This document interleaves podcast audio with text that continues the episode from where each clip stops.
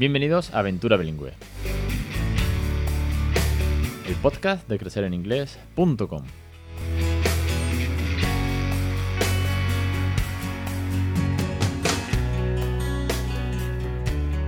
Capítulo 255, el 13 de mayo de 2021. Muy buenas, mi nombre es Alex Perdel y esto es Aventura Bilingüe. Ya sabéis que este es el podcast sobre bilingüismo real, el podcast en el que os animo, os invito, os motivo a que le regaléis una segunda lengua a vuestros hijos. Que la habléis en inglés, aunque no seamos nativos, no pasa nada, porque a través de los juegos, las canciones, los consejos, los tips, las entrevistas que han pasado por aquí, pues conseguimos esa motivación y al final regalarles una segunda lengua. Que nuestros hijos sean bilingües, aunque nosotros no lo seamos de base, pero seguramente también vamos a mejorar mucho inglés por el camino. Por cierto, hablando de mejorar en inglés, acaba de comenzar en la plataforma de cursos el curso de gramática para mejorar, repasar, más bien repasar la gramática, para corregir errores que venimos arrastrando, para meter un poquito más eh, las estructuras gramaticales de cara a los niños, repasar los comparativos, los, los eh, adjetivos, el verbo to be, el verbo to have, para mm, sortear esos errores que muchas veces hemos tenido y que de vez en cuando viene bien refrescar. A los que empezáis, empezáis como yo, con ese nivel medio típico español, el curso de gramática os va a venir muy, muy, muy, muy bien.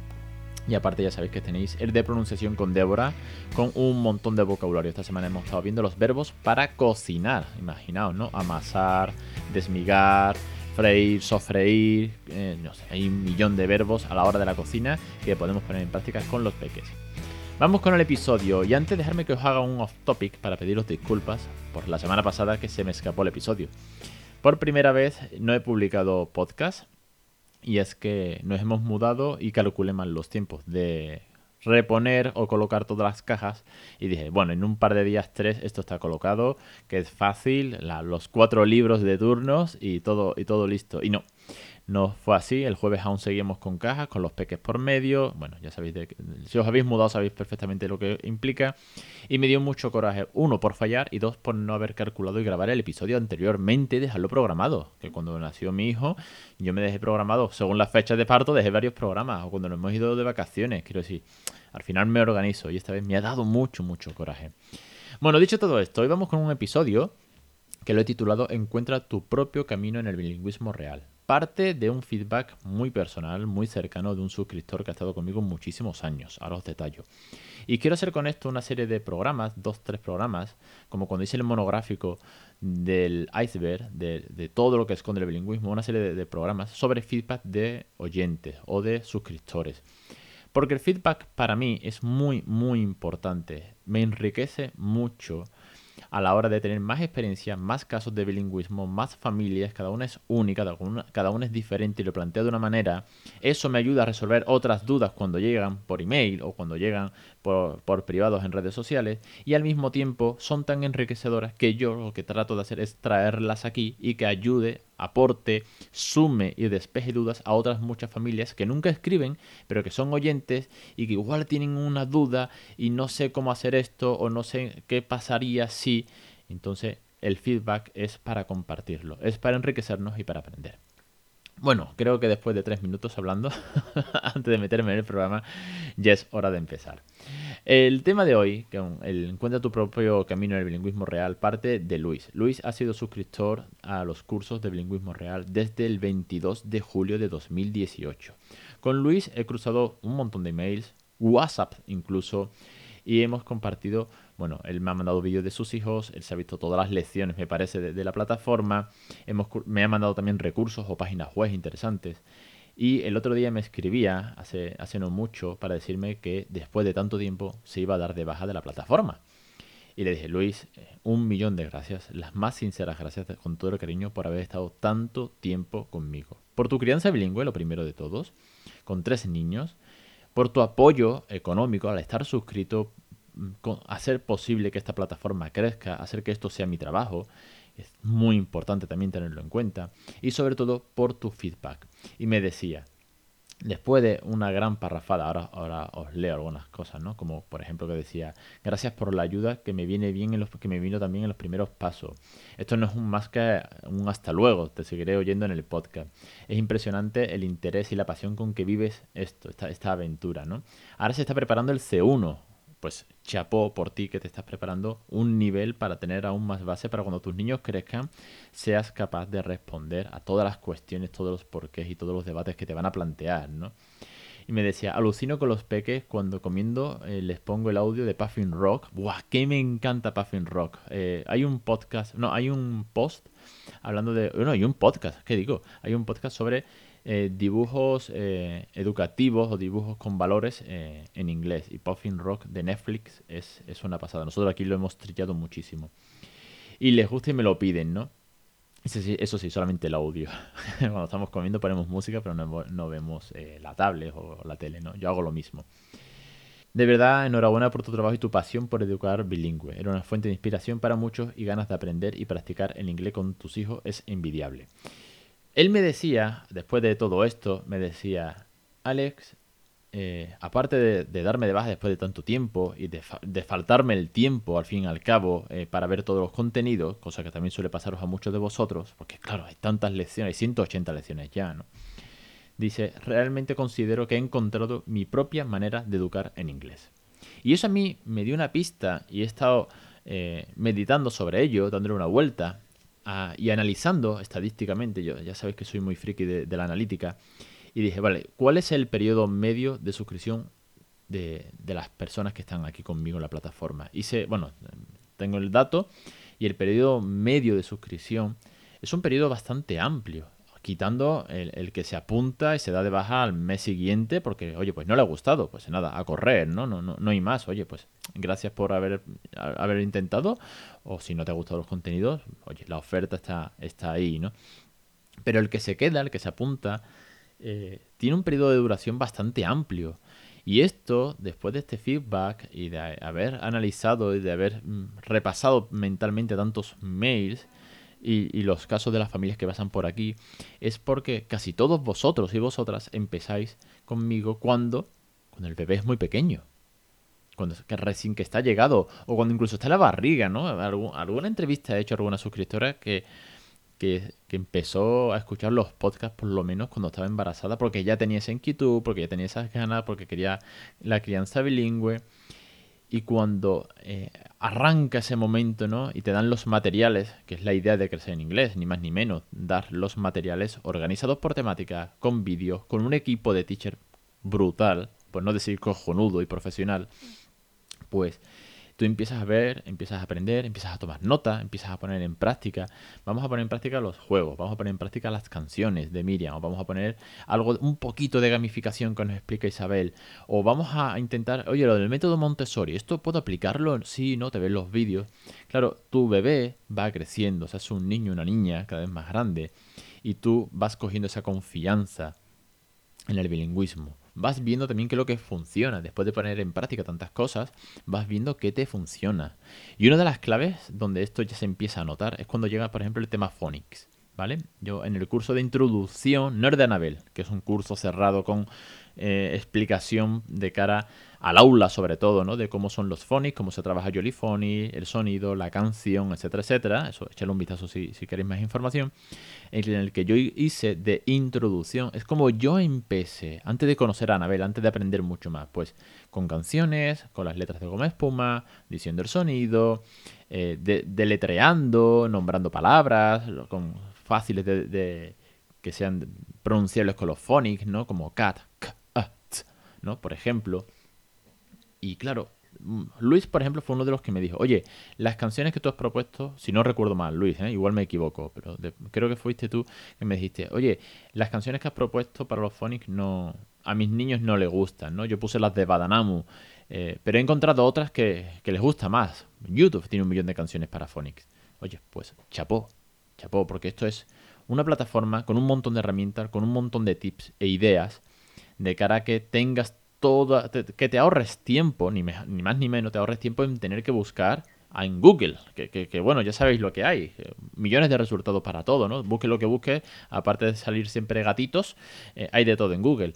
Entonces la idea es que aquí tengas un montón de recursos y un montón de ideas. Pero al final el plan bilingüe, el plan bilingüe, nadie lo puede hacer por ti. Si nadie puede coger y decir, yo te voy a hacer un plan bilingüe, o esta es la mejor manera de crear bilingüe, o en tu caso hay que hacer tal. No, no se puede hacer eso por una sencilla razón. Porque los niños evolucionan y cada casa es un caso único y porque tu tiempo varía. Yo he pasado de tener que salir del trabajo casi a las 8 de la tarde y llegar a casa y poco más que, que ver una hora a Raúl para cantarle el cuento en inglés, a teletrabajar y entonces tener las mañanas enteras con él sin prisa, o, lo he llevado a la guardería y he podido disfrutar con él todo el camino, o lo he llevado en bici al coche. Quiero decir, el tiempo de cada familia es diferente. La evolución de los niños es diferente. Niños que pasan por, eh, que solamente hablan la segunda lengua porque pasan más tiempo con los padres. Niños que rechazan la segunda lengua durante un tiempo, pero durante un tiempo. Niños que de pronto explosionan y empiezan a hablar un montón de inglés. Niños que luego se, que paran en seco. O que te piden que, no les pongas más la tele en inglés. Pero luego lo consigues convencer. Y eso es evolución, ni más ni menos. Y os hablo desde mi experiencia también. Raúl me ha pedido algunas veces, no me pongas esta peli en inglés. Hice un podcast sobre ello. Nos pilló en el confinamiento. Sobre las películas de... Lo diré. De... Fairies, de, de Tinkerbell, que no me sale en español, de Campanilla, ahora sí. Eh, las vio tantas veces que las quería ver en español. Y es algo que nunca había hecho. Pero bueno, se las pusimos. Quiero decir, es tan cambiante, evoluciona tanto, que es muy difícil hacer un planteamiento cerrado de cómo es la crianza bilingüe. Esto no es una fórmula matemática, ni química, ni de física. Esto no es 2 más 2 son 4. No. Coja usted dos horas al día, lee este cuento durante una semana, la semana cambia de cuento. No, eso no se puede hacer. Lo que sí se puede hacer es dar todas las herramientas para que cada familia trabaje la manera en la que mejor le venga. Familias como las que, por ejemplo, han pasado por el programa y han dicho, yo he empezado Opal, a saco, a venga, ahí, que me vengo arriba con el bilingüismo. Y ahora empiezo a hablar en inglés todo el día, los cuentos, las canciones, los juegos, la rutina, etcétera, etcétera. Pero de pronto me agobio, o de pronto no me sale, o de pronto el niño crece y me pide explicaciones más complejas que no me salen en inglés. Y entonces pivoto. El Opal lo paso a Minority Language at Home o al time and place. Oye, pues vamos a hacer solamente ciertas rutinas en inglés. Eso es el bilingüismo real. Por eso lo llamo real. No, es, otra razón que es que es diferente en todos los ámbitos, diferente en todas las familias y real al mismo tiempo. Sí, lo que pasa en, casa de Luis, lo que pasa en casa de otras muchas familias y lo que pasa en la mía, en cada una de ellas es muy real. Es el día a día. Pero no por ello, el hecho de que sean diferentes son contrarias o malas o negativas. No. Es que eh, ya nos contaba, por ejemplo, Diana San Pedro, cuando le hice la, última entrevista, que después de 10 años criando bilingüe, ahora habla mucho más español con su hija que antes, pero muchísimo más.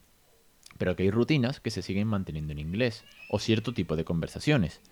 Y eso no deja de lograr el mayor objetivo, que es que su hija sabe dos lenguas desde muy pequeña.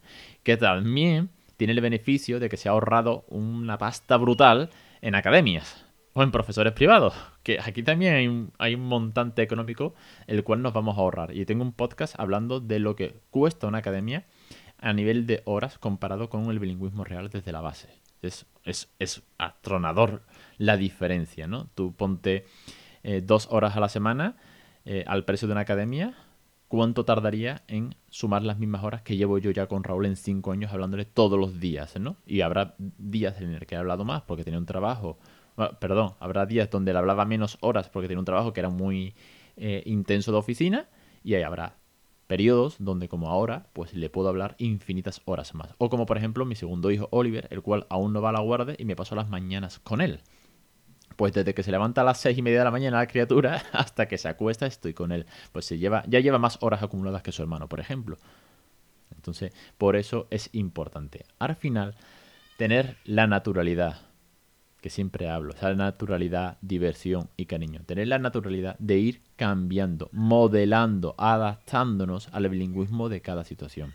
Intentando no perder el enfoque final, que es darle esa segunda lengua, divertirnos, por eso es la diversión y el cariño, y, seguir con esa dinámica de conseguir que nuestros hijos aprendan una segunda lengua y no rendirnos, ¿vale? Pero al final, cada familia, y es a lo que voy, es a lo que me decía Luis, y por eso me gustó tanto, ese considero que he encontrado mi propia manera de educar en inglés. Ha encontrado su camino. Después de casi tres años suscrito, después de todo lo que ya ha vivido, de toda su experiencia con tres hijos, y cada uno será de, una manera diferente, por muy hermanos que sean, al final ha encontrado cuáles son los recursos que mejor funcionan, los que más les gustan y ya llevan una segunda lengua de base gracias al esfuerzo que está haciendo su padre. Así que desde aquí os animo una vez más a que os motivéis, a que le perdáis el miedo que os ahorréis también la academia del día de mañana, todo se ha dicho, que a esto hago referencia ah, bastante poco, pero oye, importante es, y eh, le regaléis una segunda lengua. Y que para todo lo que necesitéis, aquí tenéis la plataforma, me tenéis a mí, al equipo de teachers de Crecer en Inglés en el que tenéis un montón de recursos en vídeo, que tenéis el podcast premium, que si tenéis, tenéis los phonics y que incluso no hemos lanzado, bueno, mi mujer se ha lanzado a escribir un cuento bilingüe maravilloso, precioso para los animales, los colores, en un formato muy chulo, muy colorido, muy divertido, porque al final creemos, sinceramente, en que esto es posible, en que el camino nos lo está demostrando, tanto en casa como todo el vuestro, todo el feedback que aquí llega y que yo comparto con vosotros y que de verdad es una pasada poder compartir este tipo de, experiencias y este tipo de reflexiones, os lo digo en serio. Yo me alegro mucho del, testimonio de, de Luis tengo su WhatsApp en, pantalla para, tenerlo fresco y poderlo leer. Y le respondí con un audio. De, le dije, Luis, de verdad, muchísimas gracias por todo y por haber encontrado ese camino. Os animo a vosotros también a emprender este camino. Y cuando lleguéis a ese punto, ese punto, tendríamos que ponerle eh, un nombre, ¿no? A ese punto, ¿no? En, en el camino de decir, vale, ya he cogido la confianza, ya he resuelto las dudas difíciles, ya tengo los recursos, ahora continúo solo. Así que, de verdad eh, bienvenido a todos los suscriptores que se queden conmigo y llega un momento en que diga, vale, me voy porque ya he logrado el objetivo, ya sé seguir y, a partir de aquí la siguiente meta es que mi hijo ya sea completamente bilingüe y objetivo conseguido, que es al final lo que queremos, ni más ni menos. Bueno, después de toda, de toda esta reflexión en alto y de darle las gracias a Luis infinitamente por, por ella o haberme llevado a ella, eh, me despido hasta la semana que viene. Voy a traeros otro par de feedback más de, suscriptores. Y si os animo también a que si queréis mandarme vuestra opinión eh, de cómo os está yendo, podéis aprovechar antes de que grabe los siguientes episodios, ¿vale? Para mandarme un poquito de feedback. Ya sabéis, desde el formulario de contacto arreglado. Por cierto, que también eso es otro feedback interesante. Dos o tres suscriptores me habéis dicho, oye, el formulario de contacto no tira. Se queda, se queda ahí dando vuelta la bolita cargando. Pues, oye, eh, nada, lo, arreglé el otro día, que se había quedado un poco tostado el tema, y ya pude sacar tiempo y lo arreglé. Si no, no me entero de que eso está mal. Si no, vosotros no me comunicáis, pues yo, claro, no me voy a escribir a mí mismo de vez en cuando. Estaría bueno. Así que me lo podéis mandar por ahí, me lo podéis mandar también por, por, Instagram, ¿vale? Por privados de Instagram, y me contáis un poquito de vuestro caso si queréis que lo comente aquí y lo comparta con toda la audiencia. Un millón de gracias a todos. Espero la semana que viene en Aventura Bilingüe, el podcast de crecereninglés.com.